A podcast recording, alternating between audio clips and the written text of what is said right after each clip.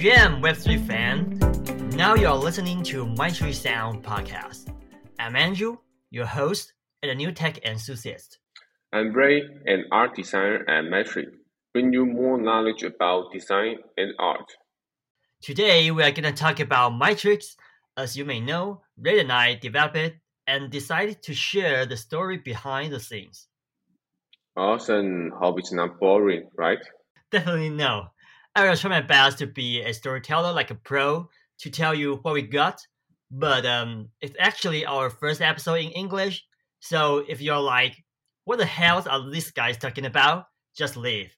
Because you may know, we are chasing a goal towards zero followers. No, I'm just kidding. Every single of you means a lot to us. So please stay. Zero followers. That's an amazing joke. Yeah, everyone needs a sense of humor. Alright, I've heard that we got some specialized for listeners. Perhaps it can be the reason to stay. Yeah, we'll issue a free podcast interview today. The claim link will be announced at any time in this episode. So please stay with us till the end. Awesome. Let's start it. Yeah, here we go.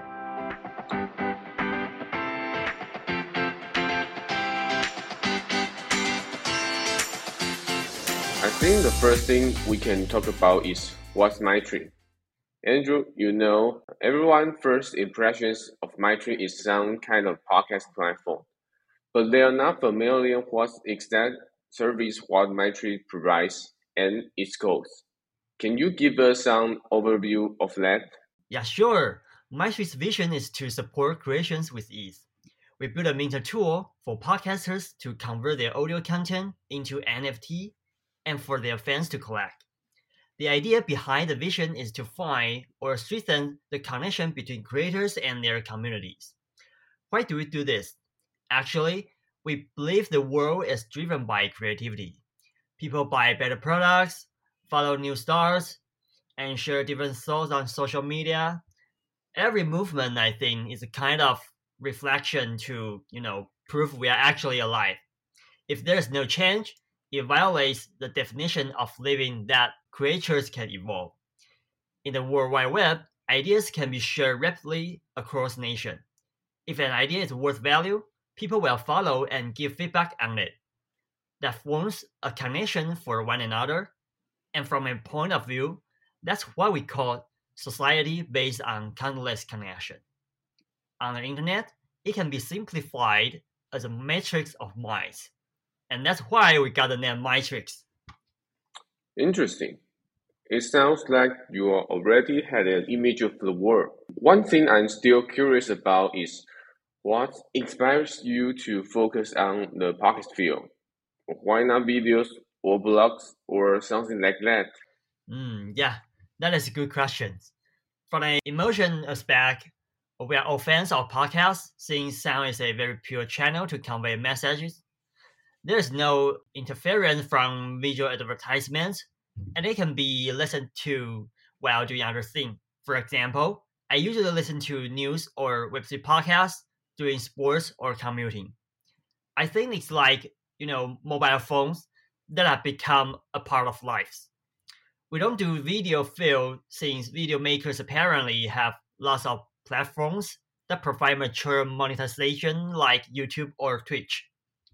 To make podcasts sustainable, we developed Podcast Launchpad. Podcast Launchpad. How does it works? Mm, actually, it's a process that we help podcasts to issue their podcast NFT. Since the podcast NFT is a 3D model, the first step is to decide how to apply their brand to the 3D world, like transforming a 2D image to a 3D model and I believe Ray will explain the implementation later. So second, podcasters can choose which type of podcast NFT they want to issue. The first one is audio episode. It's a 3D interactive collectible of a whole episode. It visualizes the sound in a wave form. Even though different podcasters say the same things, the display won't be identical. For the interactions, user can change the model's perspectives and also click the button on the 3D object to be redirected to the streaming platforms like Spotify or Apple Podcasts to listen to the whole episode. All these features we believe can reinforce the unique value and bring additional traffic to each podcast. For another, image essence comes from every episode's cover, and some podcasters upload different ones for each, such as pictures with the interviewer. For their fans, it will be a kind of you know collecting poster experience that's worth value for them. When all is done, they are ready to issue. Actually, the design will be a vital part of helping podcasters to issue podcast NFT. And that's charged by Ray.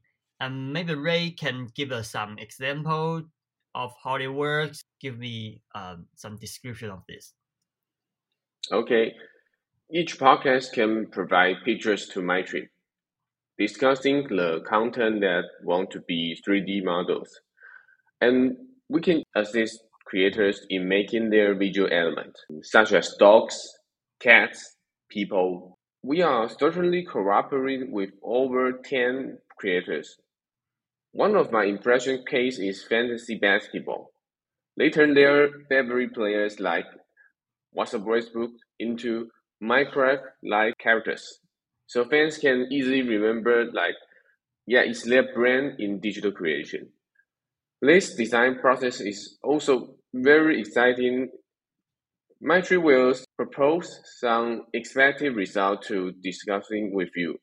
Then it will be designed quickly and eventually we will provide high quality render pictures and model posture. If you really love 3D, you can pay to buy it.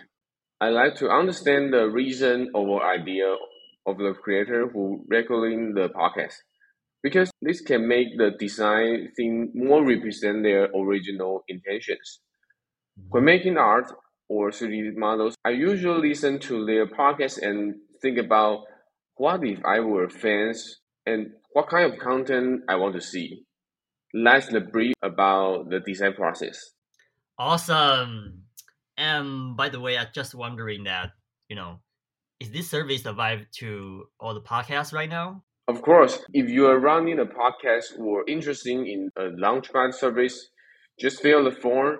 You can find a link in the description. We can't wait to see you.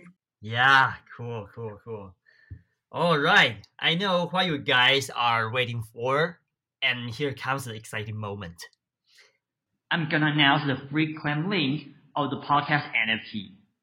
The link is link.mindtrix.xyz slash claim. The link is link.mindtrix.xyz slash claim. You can also click the link in this episode's description. It's our first audio episode NFT, which includes today's episode, and it's limited, so go get them and share it with your friends. So that's today's episode. Whether you are a Web3 veteran or not, subscribe to our show, and we'll together find more interesting Web3 stories. If you have something to say or want to cooperate with us, contact us on Mindtrix Discord or Twitter. Don't forget to give 5 stars, it encourages us a lot. Thank you for listening today and see you next time. Bye. Bye.